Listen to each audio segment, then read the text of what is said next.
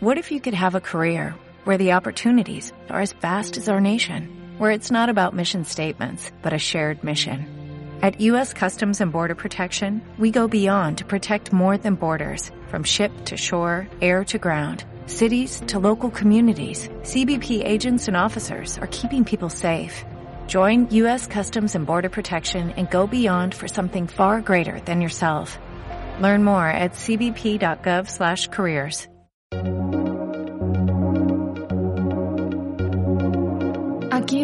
a escucharnos, a identificarnos y a sanar.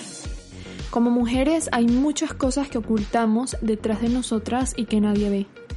Miedos, inseguridades, sacrificios, estigmas sociales, emociones, pero también sueños. En un intento de crear un mundo más tolerante, respetuoso, igualitario y comprensivo, nos educaremos para entender y sanar muchos lados de nuestra historia. Detrás de una mujer es simple. Se encuentra ella misma luchando y construyéndose. Bienvenidísimas a otro episodio de Detrás de una Mujer. Saben que este es un espacio de todas en el que compartimos eh, muchos de los temas que nos interesan, muchos de los temas que ustedes me sugieren y ese es uno de ellos hoy. Vamos a hablar sobre la inseguridad y cómo esta puede afectar eh, nuestro desarrollo en la vida e incluso hay muchas cosas muy sencillas que podemos hacer como para confrontarla y sentirnos mucho más confiadas con lo que somos. Yo creo que la inseguridad es algo con lo que la mayoría de las mujeres podemos vivir, vivimos o en algún punto de nuestra vida llegamos a sentir. entre la definición que encontré, pues dice que la inseguridad es una sensación de vulnerabilidad o inestabilidad que, que amenaza lo que somos y lo más común es que nos enfrentemos con esa sensación al menos una vez en la vida. Y bueno, yo siento y, me atrevo a hablar como por muchas mujeres, eh, no es una vez en la vida, es muchas veces la cotidianidad, la frecuencia, el, diario vivir. Y, bueno, esto obviamente se, se transforma en tener complejos, con no sentirnos como del todo segura con lo que tenemos, con lo que somos, con nuestro cuerpo. Mm, muchas veces estas inseguridades podemos crearlas nosotros mismos, pues observando o comparándonos con estereotipos y nos encasillamos en, esa única forma de ser y de vernos. Yo siento que las redes sociales aquí juegan un papel muy clave en esa comparación, en esa diaria presión sobre cómo vemos cuerpos perfectos y cómo nos sentimos nosotras o nos vemos a nosotras. Eh, yo de lo que quiero venirles a hablar hoy es de cómo a través de un comentario, de una burla o de una crítica podemos pasar a ser más inseguros. O sea, alguien más nos puede fomentar o crear esa inseguridad en nosotros. Obviamente somos nosotros quien tiene esa capacidad de evadir ese comentario o de realmente se te quede y pienses en ello. Hablo de este segundo. Eh, de este segundo en el que quizás te sientes bien, en el que te sientes bien con lo que eres, con... O ni siquiera lo piensas mucho. Yo siento que esto no pasa mucho cuando somos niños, que es como, y no pensamos mucho en cómo nos vemos, tipo, está bien, soy más delgada, tú eres más gordita, pero eso no lo, eso no lo comentamos, pero que cuando empiezan como ese tipo de burlas o de comentarios o de, por lo general en mi caso fueron mal chistes hacia alguna parte de, mi cuerpo o de tu ser o de, o de, la forma en la que tenemos o en la, forma que tenemos de vernos, pues no, no nos hacen sentir igual que antes. O sea, en pocas palabras, ese comentario se quedó siempre en ti. A mí me pasó, yo recuerdo que en el colegio empezaron esas creaciones de, complejos o inseguridades en mí. Mm, creo esa inseguridad eh, por mi cuerpo que yo no tenía. Yo recuerdo que en, esa, en ese inicio de etapa de bachillerato todas mis amigas tenían como, eran más rellenitas, tenían un cuerpito más como definido, uno le veía sus piernitas así como gorditas y era lindo y como los senos empezaban a crecer y y todo, y yo veía que en mí no, pues sí, yo tenía pilín pilín, pero, pero no era algo que se pudiese notar o que algo que yo sintiera que era suficiente. Pero yo lo veía, pero como a mí no tengo problema con eso, pues ella sí, ya a mí me crecieron después, yo pensaba eso, pero empezaron comentarios así como, no, Mariana si no tiene nada por acá ni nada por allá. Y yo era como, pues, ¿qué me importa? ¿Sabes? ¿Sí me entiendes? Como al principio fue que me importa, que me importa, que me importa, pero llegó un punto en el que yo lo pensaba ya dos veces.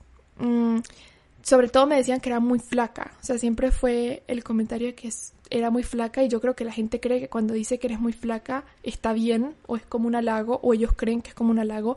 Y no, yo no sé qué se siente que te digan que estás gorda, pero a mí me hizo mucho daño que la gente me dijera tanto que yo estaba delgada. Y, y yo antes de que la gente me lo dijera, yo no lo sentía. Sí, soy flaquita y ya. Y mi mamá siempre me decía que estaba linda, entonces ser flaca está bien. Pero mm, cuando empezaron comentarios así como, hey, no, tú estás demasiado flaca, pareces anoréxica, no sé qué, como que obviamente yo me sentía muy mal. Y recuerdo que como para ese entonces, que fue como finalizando primaria, empezando bachillerato, eh, imagínense que yo entré a bailar flamenco de nuevo. Y entré como en una academia y tal. Yo había estado más pequeña, pero en ese momento lo volví a retomar. Y pues obviamente como en cualquier eh, academia de baile hay como espejos en todas partes. Entonces yo veía clases en la mañana en el colegio y ya por la tarde, dos veces a la semana, me iba a la academia de, de baile de flamenco. Y recuerdo que cuando estábamos allí, yo como estaba todavía en un nivel muy inicial, igual en, cuando estás en avanzado, eh, la falda de flamenco con la que siempre vas a bailar, te la amarras, o sea, te la amarras más arriba para que se vean tu pantorrilla, tu tobillo y tu pie, como taconeas y la técnica, etc. Y yo me acuerdo que yo fui solamente una vez a flamenco sin mis licras o sea, sin mis leggings, no sé cómo les digan, como sin las leggings debajo. Porque esa primera vez que yo me vi en el espejo, empecé a, crear, a creer todo lo que la gente que lo que la gente me decía era verdad, que yo sí estaba en el hueso, que yo sí era súper delgada, que eso que veía no me gustaba y yo recuerdo que en mi pie me bailaba el tacón porque pues no era suficientemente gordito mi pie para que lo llenara del todo. Y mm, y bueno, nada, yo recuerdo que eh, ese día después de que llegué a mi casa me sentí súper triste, era como, no me gusta lo que soy, no sé qué, ta, ta, ta. Y obviamente veía como mis amigas llevaban como leggings y yo empecé a llevar leggings también. Y a veces yo me llegaba a poner como cuatro leggings al mismo tiempo para que se viera más gordita mi pierna o, o que mi tobillo no se viera tan, tan delgado como era.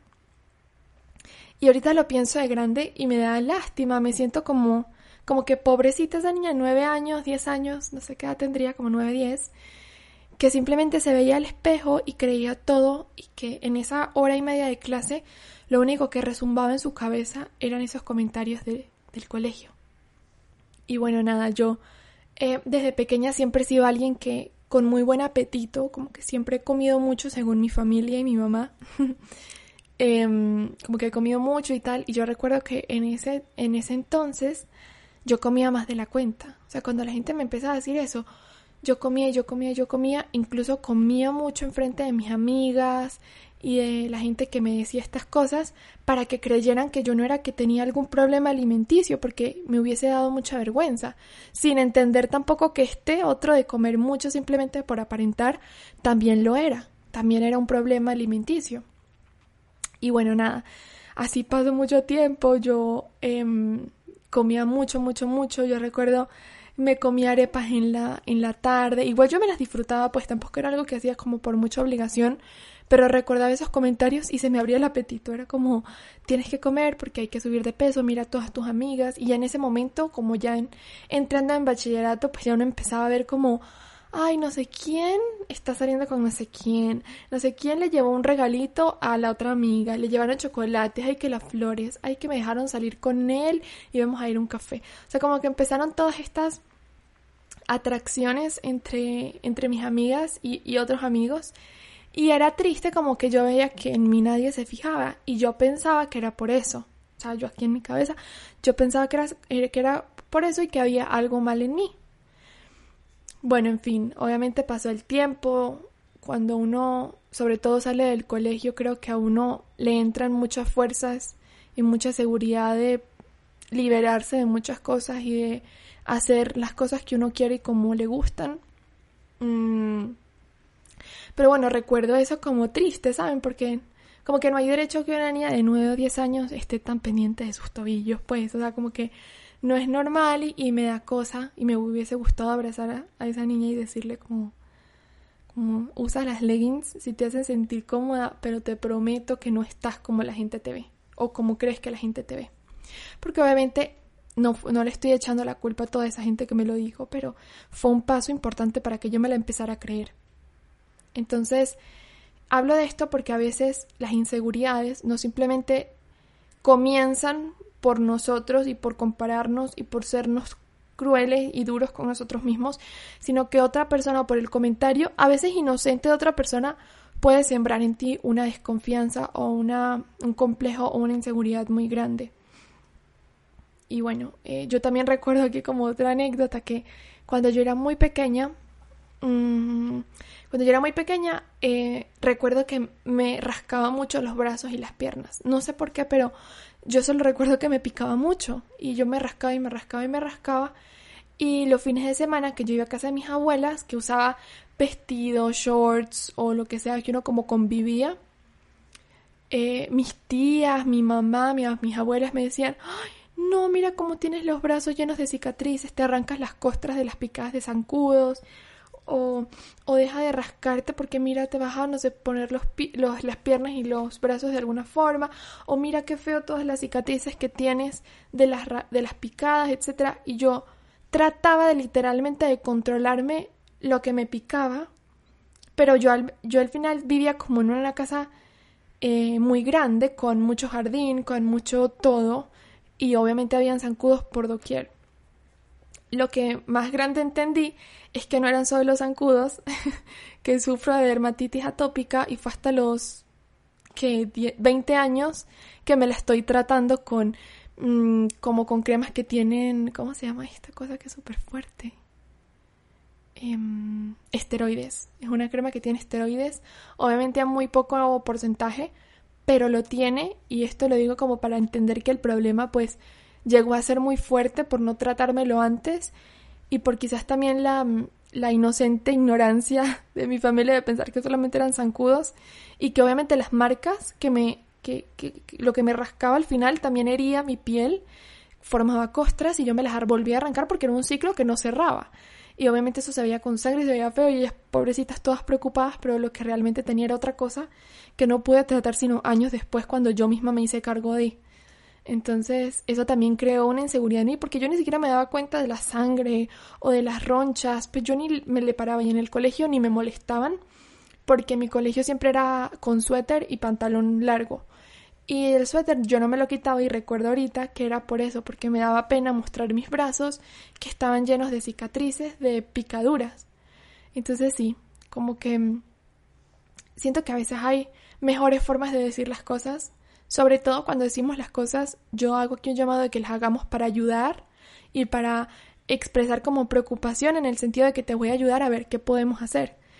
Mm, pero no sé, o sea, siento que en este tema del peso que les conté en la primera anécdota, siento que no es algo que se conversa, o sea, yo, siento, yo nunca me sentí libre de... o que alguien a mí me preguntara si yo me sentía bien con mi cuerpo, nunca y precisamente porque nunca me lo preguntaban y porque no era algo de lo que se hablara, quizás porque la gente creía que como yo era flaca no tenía nada que sentimiento que cargar ni nada. No sé si era por eso, porque quizás se, tiene en la mente de que el que está gordito o u obeso es el que sufre, pero en realidad no. Y, y ya, y por eso quizás yo no sentía como libertad de hablarlo porque sentía que era ser dura conmigo misma. Porque era como, en un, en un momento oía que ser flaco era como lo máximo, pero al mismo tiempo yo no me sentía como lo máximo. Entonces era como, ah, ¿a quién le creo? ¿Al estigma social o a mí misma? En esa era al estigma social y a lo que la gente creía bien.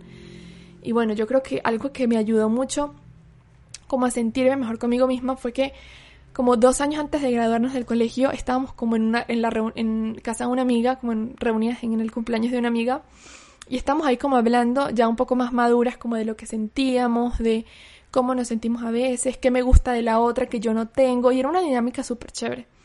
Y en un momento, literal, todas dijeron algo muy positivo de mí. O sea, todas dijeron como, yo quisiera tener esto de Mariana, yo quisiera tener esto otro, o sea, y todas decían algo diferente. Y wow, o sea, eso fue para mí como, de verdad ellas piensan eso y nunca me lo habían dicho, sino que lo otro. Y obviamente mis amigos son lo máximo, pues ellas nos lo decían como en mala fe, pero digo todo esto para entender cómo también esas cosas que a veces son de, de forma inocente y en buena onda pueden afectarnos. Y eso para mí marcó un punto antes y después. O sea, literal, eso a mí me ayudó muchísimo como a como entender que yo también tenía muchas cosas lindas y buenas. Te lo juro, yo esa vez me fui así como en mi casa, la casa de mi amiga, así como wow, no lo puedo creer. Ella les gusta mi pelo. Piensan que, no sé, piensan que mi cintura es linda. O sea, como que así. Piensan que lo que tengo, porque también dijeron como muchas cosas como materiales, como, ay, yo quisiera tener el, el jardín que Mariana tiene. O sea, era así como una dinámica muy chévere, pero no en onda de envidiar, sino como que aprecialo. Y literal, yo llegué en mi casa ese día amando mi jardín. Yo dije como, wow, sí, qué afortunada soy. Como de que alguien más me lo recordara fue muy positivo para mí. Y bueno, yo creo que es muy normal que todas tengamos algo que no nos gusta en nosotras mismas, sea que no los creamos, no los creemos nosotras mismas o no los fomenten, no lo fomente alguien más. Y yo creo que está súper bien también quererlo cambiar, incluso hacer algo para que eso cambie. Yo, yo soy una persona que no va en contra de esas modificaciones, de esos cambios de imagen, de estilo, de lo que sea, pero siento que ojalá y estos cambios sean siempre por una decisión que nace netamente de nosotras, no que nace de alguien más. Yo, por ejemplo, tengo operado los ojos, mis bolsas, como las ojeras, eh, yo me las operé hace no sé cuánto tiempo, como unos tres años. Me las operé porque mi mamá me lo dijo. O sea, nunca fue algo que yo haya que lo haya visto en mí como, ay, yo soy muy ojerosa y me debería... Mi mamá es súper en contra de las operaciones, pues ella, mientras menos se pueda hacer algo en un quirófano, mejor. Pero un día ella me dijo como, Mariana, ¿por qué no vamos al cirujano para que te da las ojeras? Yo obviamente se lo agradezco a este punto, pero en ese momento yo no veía como que yo tuviera eso, pero que mi mamá lo estuviese diciendo era como, hey, está grave. Entonces, bueno, nada, fuimos como al cirujano plástico. Él vio mis ojeras, él dijo como, esto no es una operación que se le hace a una niña de... En ese momento que tenía, no sé, 20... Como unos 16... No, 18, 17, 18 años. Tenía 18 años, sí. esto no es una operación que se le hace a alguien de 18 años, pero creo que esta es la niña con 18 años que más he visto con ojeras en mi vida. Y yo no se diga más, no se diga más. Era una operación muy sencilla entre tantas cosas, no tengo ni cicatrices ni nada. Pero lo digo que, que también fue algo como que ahora que ya estoy operada y tal, y según yo ya no tengo ojeras, pero para mí no marcó ninguna diferencia. Pero mi mamá dice que sí, que mucho. pero ahora estoy como más pendiente de eso y me siento ahora más ojerosa que antes. Entonces es como complicado, es como aunque lo hice y en ese momento no, no era que lo quería hacer del 100, pero, hey, chévere, si puedo mejorar algo en mí. Ahora que, que, que me hice esta supuesta operación, me siento más ojerosa que antes. Lo siento como más evidente que antes. Estoy como más pendiente de eso, como, hey, sí, usa el corrector naranja, lo dejas secar y después te pones el del color de tu piel para que no se vea negro en el maquillaje y veo técnicas y todo como para disimularlas más. Y bueno, no sé, yo creo que cuando nos centramos más en una cosa, por mucho que la arreglemos, vamos a seguir encasillada de que hay que arreglarlo, hay que arreglarlo, hay que arreglarlo. Y yo creo que ahí lo que debemos arreglar y entender es que la perfección no existe. Y por mucho cliché que suene, allá no tenemos que aspirar que mejorar algo, mejorémoslo. Pero no busquemos de que esté utópicamente perfecto. Y bueno, eh, una, me vi en estos días un TED Talk que inspiró de alguna forma este, este episodio.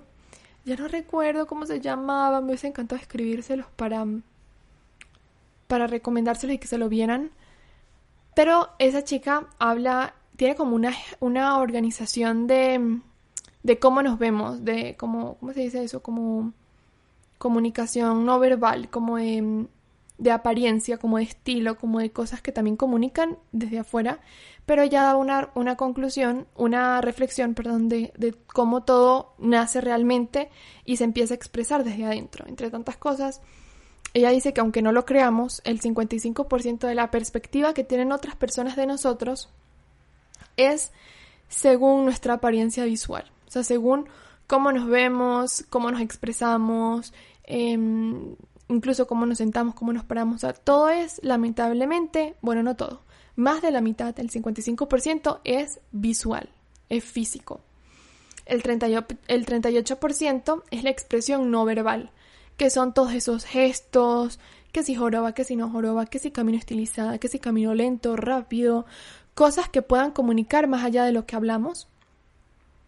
Y em, ella obviamente remarcaba importancia en que debemos caminar de alguna forma, en que nos tenemos que parar de otra y en que todo esto pues ayudaba a transmitir los códigos correctos eh, o los códigos que queríamos transmitir pues porque estos son tan subjetivos como la, vida, como la vida misma.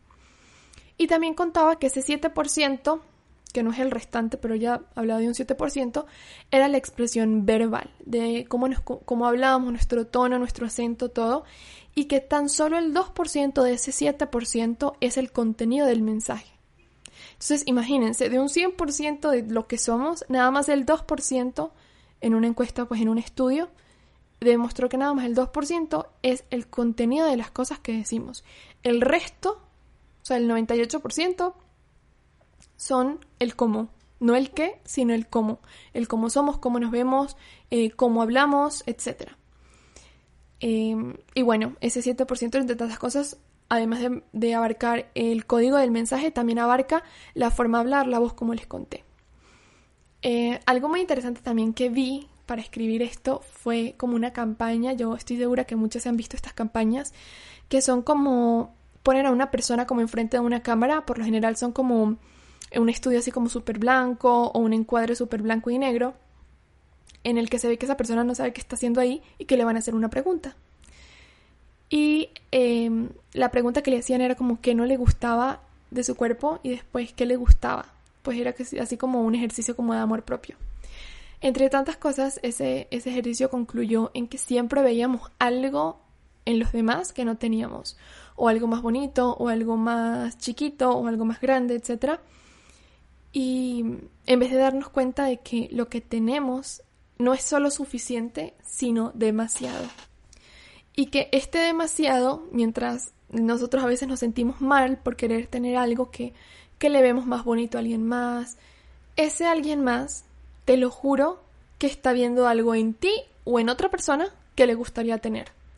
Por ejemplo, yo quizás le veía a una amiga que tenía esas piernas, una cosa definidísima, grandísima, gordita. A mí me encantan las piernas gorditas. Entonces yo era ¡ah! divina, se le ven divinas en tacones, se le ven súper así como como gordita, flaquita en la rodilla y gordita después en la bata. No, divino. Yo decía, wow, no sé qué, pero quizás ella estaba viendo las mías, por ejemplo, que no creo, pues, pero estaba viendo las mías, que son súper flaquitas y ya. ¿Sí me entienden? Entonces, o cualquier otra cosa, o mi sonrisa, o mi cabello, o, el cabello de alguien más, o sea, esa misma persona al mismo tiempo que tú estás admirándola, bueno, no, no, esto no es admirar, es querer tener algo de alguien más, esa persona también lo está haciendo con otra. Entonces, y así vamos, es como un ciclo. Entonces, como que no, no nos sintamos ni culpables ni mal por querer tener algo que vemos en alguien más, pero que no sea ese alguien más lo que queremos, ni eso que esa persona tiene, sino una inspiración o algo que te gustaría reforzar en ti y que sea más bien como una como una admiración o como una inspiración para que tú lo logres. Yo creo que todo este espacio que, he creado lo hago también por tener una oportunidad para hacer, para que seas tú que me escuchas muy consciente de lo que tienes y de lo maravilloso que es eso que tienes em, y, y que hace que lo tengas. Por su funcionalidad, por lo bueno que ha sido contigo esa extremidad, esa parte del cuerpo, por la salud que esa parte del cuerpo ha proporcionado en tu funcionalidad o en tu vida. Y eventualmente cuando hablamos de este tipo de inseguridades, hablamos también de aceptación. Y la aceptación muchas veces la, asociamos con el amor propio y que hay que tener amor propio, amor propio, amor propio. A mí no me gusta hablar de amor propio porque es algo que siento que es tan subjetivo como cada persona y que siento que hay muchas formas de practicarlo. Obviamente todas las recomendaciones son mega bienvenidas, pero a mí me gusta más promocionar el término respetarme. O sea, me voy a respetar a mí misma. como respeto propio le pudiésemos inventar aquí entre nosotras. Y es que, si bien, y es lo más normal, como lo comentaba al principio, no todo lo que tengo en mi cuerpo me gusta, no todo lo que veo me gusta, ni me encanta, lo respeto. Y lo respeto en el sentido de que aprecio tanto lo que es y lo que significa para mi cuerpo, que lo acepto. Pero es porque lo respeto primero. Y no, le y no voy a hablar mal de esa parte de mi cuerpo. No voy a caer en hablar mal de lo que soy y de mí misma por eso entonces, yo les daría como ese mensaje, o sea, primero busquemos respetarnos a nosotros mismos para que el amor llegue, para que la aceptación llegue, para que todos estos sentimientos como de mejora también lleguen. Un buen, un buen paso eh, para cambiarnos ese chip de que, de que no soy todo lo que quisiera eh, es la actitud. Lo que nos decimos, cómo nos lo decimos, es muy importante aunque no lo creamos. Tratémonos como trataríamos a esa mujer que tanto amamos. Yo creo que nunca o ninguna que le diría a su mamá, a su hermana, a su prima, a su mejor amiga, a una mujer que adore con toda su alma, que está fea. O que qué fea sus piernas. O que qué fea su piel. O que, oye, qué feo tal. O sea, no. Hablémonos como le hablamos a esa persona que tanto queremos. Que yo creo que desde ese pequeño ejercicio mental podemos cambiar mucho. Yo siento que una buena forma de aplicarlo también es dar gracias a los cumplidos. Siento que es un paso súper lindo para reconocerlo. No simplemente que, ay, qué lindo tu vestido. Ay, no, si supieras. Me lo... Antes ni me quedaba porque estaba gorda. Ahora me queda y mm, no me convence. Estuve a punto de tirarlo a la basura. O sea, te pones como a dar otras explicaciones que a veces no son tan positivas en vez de decir gracias. Que si ya después quieres comentarle algo de él, súper bien pero gracias. O sea, créetela. Ay, qué linda tu sonrisa. Ay, gracias. Igual que la tuya, le devuelves el cumplido, pero acéptalos. No simplemente los evadas. A mí me pasa todo el tiempo. Me dicen, ay, qué lindo esto. Ay, no, ni te cuento, te lo presto cuando quieras, no sé qué, ta, ta, ta. O, ay, ¿te parece? Mi sonrisa. Ay, no, mira que tengo años que no me pongo el aparato. O sea, me pongo como como, como que no quiero aceptarla, es como que me voy como de ladito a ver cómo me las evado. Pero no, gracias y ojalá y la devolvemos. Creo que esto también, así como lo reconocemos, es como súper chévere eh, dárselo o decírselo a alguien más, como ese cumplido, decírselo a alguien más. es chévere. Y, yo también creo que eso le cambia a uno como el día, uno como que, ay, alguien le gustó como me peiné, o cambié de look y alguien lo notó, como que también seamos súper solidarias como a reconocer esas cosas bonitas que vemos en el otro. Yo creo que es súper cool decirlo, tanto como recibirlo. Y esto obviamente da paso a no contar las miserias. O sea, dejemos de centrarnos en todo lo mal que nos pasa. O sea, yo sé que lo más cool del mundo, y lo admito, es llamar a una amiga para contarle tu mala suerte, ni te imaginas lo que me pasó o lo que sea, pero ojalá y esto no se nos haga habitual. O sea, contar que eso sí nos pasa. Em, y, está bien, pues hay que hablar también de eso, es parte de la vida, pero eh, también hablar de las cosas buenas que nos pasan, así sean muy habituales y muy sencillas, pero que sean pequeños logros. Por ejemplo, amiga, me salió esta receta. O amiga, te cuento que al fin pude comprar ese vestido por el que tanto te había hablado y por el que, y por el que tanto había trabajado.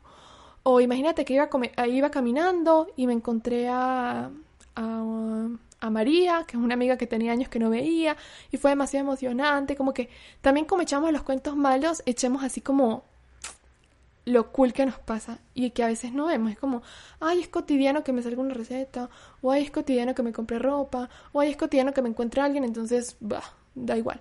Pero no, hagamos de estas cosas también algo especial porque al final son positivas, son pequeños logros, coincidencias, em, satisfacciones, entonces, bueno, aunque se suene tonto, yo creo que hace una diferencia chévere. En, en todos los blogs y así como las, las versiones de la gente que también habla de confianza y de, desconfianza y así como personal, eh, leí que en todos los aspectos de nuestra vida, nuestra autoestima y nuestra confianza son mega claves para desarrollarnos. Y es algo que venimos desarrollando desde nuestra niñez y que a veces es muy difícil que yo venga, me siente dentro de mí a veces eh, salud mental privilegiada y decirles que lo único es que tenemos que subirle el nivel, ta, ta, ta, ponerle actitud. No, no solamente se trata de eso. Eh, y menciono esto para que entiendan que es algo importante, que se debe tratar, que no es fácil cambiar, porque es algo que viene desarrollándose en nosotros desde hace muchísimo tiempo. Y precisamente por eso es tan fuerte como muchas cosas que también son en la vida, como para venirla simplemente a derrumbar de un día para otro.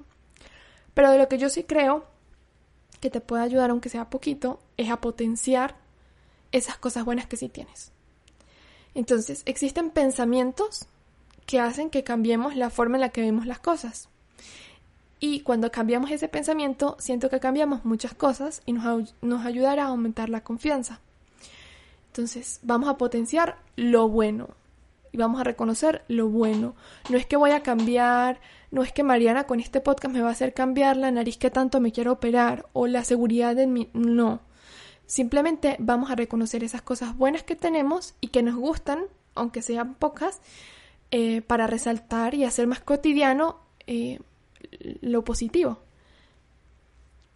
El primer paso, aunque suene muy cliché, es que somos lo que pensamos, como les decía ahorita.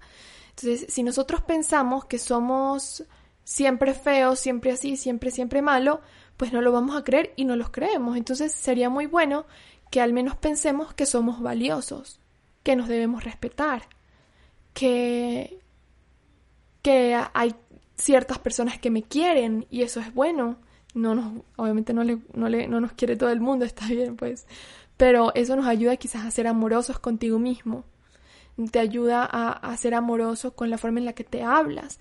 Y obviamente desde un punto muy realista siempre, porque uno no se va a llenar ahí de mentiras. Uno a veces es como más duro eh, con uno mismo de lo que, de lo que debe. Otro punto importante es eso que les decía, que, que no le gustamos a, no, no, le gustamos a todo el mundo y que nos debemos gustar a nosotros mismos. Eh, no todos nos van a amar y eso está muy bien, pero sí céntrate en ti y en tus cercanos. No en el sentido de que si de verdad están criticando o haciendo bullying o no sé, como comentarios que de verdad te están opacando, eh, también te centres en ello, no, sino céntrate en eso positivo que también engloba tu centro social. Y el último como que les, que les dejo acá es el amor propio. Yo sé que ya lo que yo dije del amor propio, ta, ta, ta, pero esto lo escribí aquí para darles un mensaje de nuevo de aceptación. Como les digo, a mí más que amar me gusta decir respetar porque bueno, como les decía ahorita, no todo lo que vemos y somos nos, nos encanta, lo amamos, lo disfrutamos, sí, a mí me encanta, ta, ta, ta. no, pero lo respeto y soy consciente de todo lo que tengo y aprecio lo valioso y lo afortunado que es que lo tenga. Bueno, entonces yo les creé acá una pequeña lista de cosas que nos pueden ayudar. Obviamente muchas van con el respetarse a uno mismo, con dedicarse tiempito con cosas que también describe el amor propio y pretendo que de alguna forma las piensen, eh, las implementen, me cuenten si les funciona, si lo hacen y de pronto tienen un plus a, a, a esa actividad que yo meramente menciono como para que nos pueda ayudar a otras. Saben que eso es súper bienvenido, cosas que quizás ustedes como mujeres sienten empezaron a implementar, no sé, en cuarentena, cuando quizás hubo tanto agotamiento mental o ciertas cosas que les pudo ayudar a enfrentarse y a aceptarse. Bueno, el, el primer tip de mi super lista es que nos dediquemos tiempo para hacer lo que nos gusta. Obras sociales, baile, empezar en un grupo nuevo, ir a un grupo religioso, lo que sea que te guste, siento que identificarte con ese con un grupo social o ayudar a los demás siento que eso se retribuye internamente muy bien. Como que yo cuando lo hago, eso me hace sentir muy bien. Cuando soy parte de un grupo, lo que sea, y me interrelaciono con ellos, y me relaciono con ellos, disfruto, mido mis capacidades, me siento útil para alguien más, como que eso es top para mí. Un punto importante, que además de yo venírselos a contar a ustedes, me ha ayudado a mí, es identificar cuando o, el momento en el que empezaron a surgir los defectos que tú crees que tienes como persona. Siento que de esa forma le podemos dar alguna solución. Por ejemplo, en mi caso, en la anécdota, en, la anécdota que les conté, pues fue además de identificarlo, también entender que era muy niña y que estaba más que bien normal, natural y humano haberse sentido así. Y quizás eso ya hoy no me afecta como antes. Y identificarlo no me ayuda a señalar y buscar culpables, sino aceptar las cosas, que más allá de si fueron buenas o malas, fueron y de alguna forma son porque me afectan y vamos a ver qué hacemos para cambiarlas. Sea que si es algo ya muy grave, que considero que me opaca mi tranquilidad más de lo que debe, pues me voy a terapia o si simplemente quiero reconocerlas también. O sea, para mí terapia es así como eh, para cuando uno está bien, mal, regular, siempre. Pero bueno, eh, el tercero de mi lista es uno del que no tengo moral para venírselos a recomendar. Es algo que ojalá tuviese motivación, ganas y suficiente respeto propio para hacerlo. Y es el de hacer ejercicio.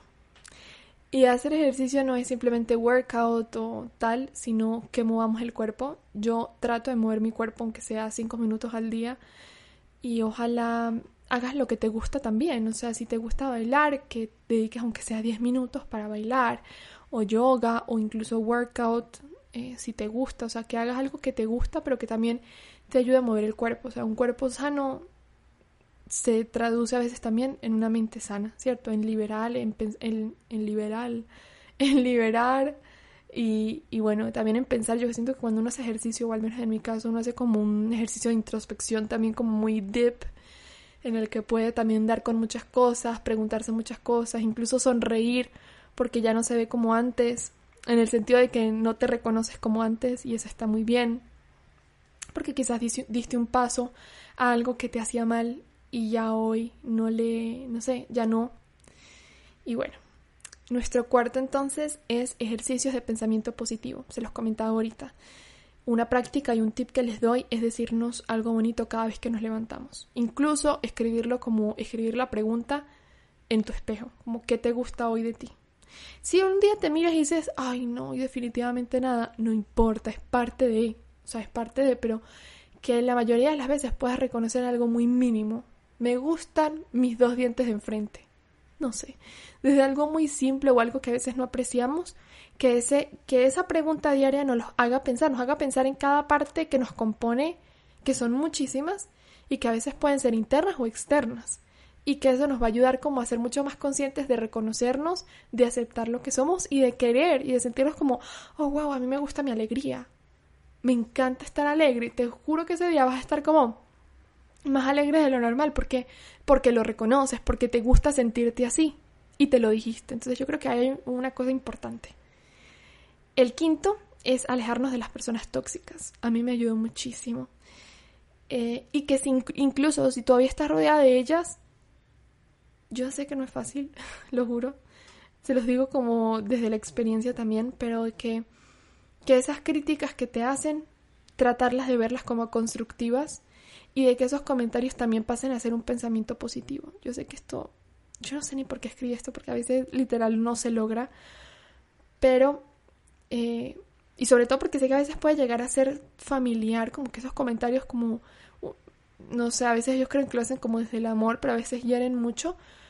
Eh, pero que nosotros también tengamos ahí posición, pues de educar o de decir, hey, no me gustó esto, pues tampoco ser como simplemente como culpable como señalar culpable, sino tratar de cambiarlo.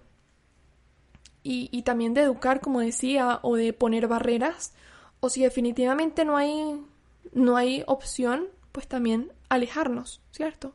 Es un proceso muy importante de, de ayudarnos a confiar más en nosotros mismos. El sexto es, y yo sé que no es fácil, se los prometo, pero te lo está diciendo alguien más que no eres tú. Y por favor no seas dura contigo misma. Deja de buscar la perfección. Sí, yo sé que hay cosas que te gustan más de tu cuerpo, de tu ser, de, cómo eres, que otras, pero no te compares en la medida de lo posible. Admira a otras mujeres. Cuando veas a otra mujer, trata de decir, wow, esa sonrisa me gusta. Pero porque te gusta la de ella no es que te gusta menos la tuya. Y es una forma de quererte, de no compararte, sino de buscar eso como admiración y como inspiración de también de que te halagues y viendo a otra persona también luego te ves a ti y dices, hey, mi sonrisa quizás no es lo que más me gusta, pero hey, que mi nariz sí. Y sería muy bueno que te enfocáramos, que, que nos enfocáramos, perdón, más en nosotras mismas y que así como miramos fotos de alguien más, también veamos nuestras fotos. Y también digamos, wow, ese vestido me quedó increíble, estalquéate, quiérete. O sea, es como un proceso como de querer de, en el sentido de que date un piropo de vez en cuando. O sea, chévere estar muy pendientes de nosotras, tanto como estamos pendientes a veces de celebridades de otras mujeres, etc. Incluye, incluido que ellas también estén comparándose con otras, ¿no? Y bueno, el, último tip que les dejo, el séptimo, es una opinión un poco impopular, que es cambia de imagen si lo necesitas. Si lo crees necesario, hazlo. El exterior, y confío en eso, 100% debe combinar con lo que eres. Potencia, si ya potenciaste tus defectos y esas cosas que, que, que no te gustaban tanto, etcétera, y potencia también eso que sí te gusta. Ay, que mi sonrisa me gusta, pero tal, cuida tu salud bucal. Yo, qué mal ejemplo, Mariana. Pero sí, o sea, si te gusta tu sonrisa, hagámonos tratamientos, si te puedes hacer esto, mejóralo. Si te gustaría tener, no sé, una piel más suave, pues hidratémosla. O sea, que siempre esté la, el sentimiento de querer mejorar también lo que nos gusta de nosotros, porque eso al final también está reflejando lo que ya trabajamos dentro, lo que ya potenciamos dentro, no nos sintamos como como, ay, no, yo me siento así súper superficial si hago esto y no hago lo otro. No, o sea, si crees algo necesario, hazlo. Porque al final, a veces cuando cambiamos eso, a veces cuando cambiamos eso, también cambia algo dentro de nosotros. Córtate ese pelo si te gustaría cortártelo como, como tal persona, córtatelo, a ti también te queda bien cambia de estilo. No es que mi estilo siempre fue faldas porque mi mamá dijo que usara lo femenino. No, si no te gustan las faldas y te gusta más un estilo así como oversize, úsalo. ¿Sí me entiendes? Como cambia hasta que logres sentirte bien y, y, y de reflejar eso que eres por dentro. Entonces, bueno, para hacer así como un breve resumen de nuestra charla de hoy, de mi conversa de hoy, es que sí, seamos siempre fieles a nuestro estilo y a lo que nos identifica de que amemos los cambios en nosotros, esos cambios de crecimiento, de cambio, de madura, de evolución, de madura, de, de madurez, de evolución, como que siempre esté presente y muy consciente que los cambios son buenos y que si no son buenos igual voy a cambiar para volver a ser eso que, que era o eso que siempre he querido, pero que siempre todos los cambios partan de, de adentro.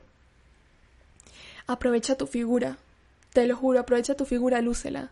Todas las figuras que conozco de cuerpo, no sé qué, tienen su most. Y aprovechalo. O sea, realzalo. Busca lo que a ti te, te sientes que te hace lucir mejor. O sea, ¿sí me entiendes? No es como que yo le estoy aquí poniendo un estigma a cada figura y a cada forma de cuerpo. No, aprovechalo. Aprovechalo que es increíble. Tu sonrisa siempre va a ser tu mejor accesorio. Eh, Claramente yo no soy una persona que se está riendo siempre. Es algo que antes hacía más que hoy. Hoy creo que la gente me reconoce más por ser alguien serio. Em, pero no sé, es como un mensaje también como para mí. reámonos más, sonriamos más, sonriámonos a nosotros, aunque esté caminando y vaya sola, pues estoy sonriendo porque pues estoy feliz y eso es lo que también quiero transmitir. Y mi último, así como summarize de todo esto que hablamos, es que es una invitación también para que corramos riesgos. Obviamente riesgos seguros. Prometo que, que, si lo deseas tanto como lo piensas, no, no desperdicies las oportunidades por no sentirte en full confianza de hacerlo. O sea, esa inseguridad que se puede traducir en nervios o en pánico no son más que la, no son más que la satisfacción de, de poder hacerlo. Entonces ya saben, esto solamente con los riesgos seguros y, y bueno, no sé, no, no le permitamos a, a, las excusas. Yo lo tengo ahí como en un post. Es como mi última post de Instagram. Por cierto tengo como años luz que no posteo nada ahí, pero les prometo que siempre estoy para cuando me quieran escribir. pero mi última post dice, no le permitas a tus metas conocer excusas. Y muchas veces estas excusas son inseguridades o son desconfianzas en nosotros mismos. Les prometo que si les, les está presentando la oportunidad, háganlo, que ese sentimiento de hacerlo va a valer mucho más, muchísimo más, y va a ser, aunque te equivoques, aunque te equivoques, va a ser muchísimo más satisfactorio que no haberlo intentado. Em, me siento súper feliz de haber, de habernos de alguna forma escuchado hoy de, de que este espacio se retome. Yo estoy en época de finales y esto sí es una excusa. He estado como... Y aquí en Colombia eh, han estado pasando cosas un poco dolorosas, más allá de un partido, más allá de una posición, más allá de lo que sea. Es un tema humano muy fuerte de violaciones de derechos humanos por ambas partes, muy graves. Y bueno, muchas vidas eh, se perdieron en estos días y mucha gente la pasó mal y, bueno, eso de alguna forma también afecta porque pues uno vive acá y yo me he amañado demasiado con la cultura, con la gente, yo amo este país y creo que me duele tanto como a ellos y, han sido días difíciles, sobre todo porque hemos estado también en encierros muy, muy prolongados y, y bueno, nada, han sido días difíciles, espero me perdonen mi ausencia y, que sigan acompañándome en este espacio, que literal lo que, lo que más me motiva a hacerlo son ustedes, sus comentarios, eh, todo eso que callamos las mujeres y que alguien ojalá y las siga hablando y las siga conversando para que nos identifiquemos con ellas y nos sintamos cada vez más grandiosas. Y bueno, eh, eso fue todo por este episodio. Aprovecho entonces para darles las gracias por haberse quedado hasta este minuto de nuestra charla. Y, nada, eh, les mando un fuerte abrazo, muchísimos ánimos, cuentan conmigo para lo que necesiten y para lo que en lo que quepa pueda ayudarles. Un abrazo muy fuerte y nos vemos en otro episodio, chicas. Un beso. Chao.